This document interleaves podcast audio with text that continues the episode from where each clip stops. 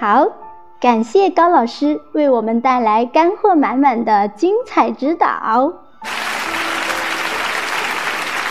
美丽温婉的她娓娓道来，不仅为我们分析了心智障碍者家庭的创伤与创伤引发的原因，以及家庭成员经历的情绪阶段，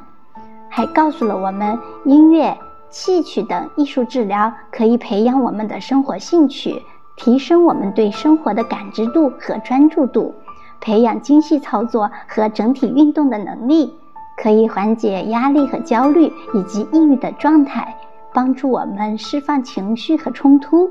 还可以为家庭赋能，改善家庭成员间的关系，并促进与他人也创造和谐良好的关系等。通过艺术疗愈，参与者还可以建构一种全新的内心世界，将心理干扰从困境中解脱出来，等等等等。这些信息和方法，您都心领神会了吗？把它们运用到生活中，我们的生活将多姿多彩，不断的被快乐和喜悦环绕。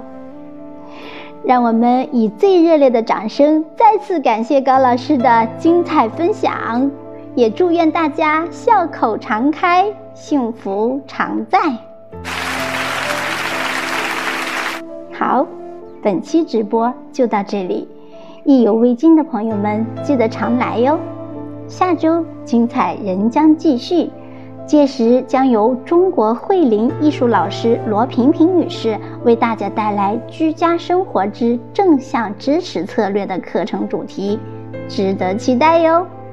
感谢朋友们本次的全情参与，我们下周日继续相约，拜拜。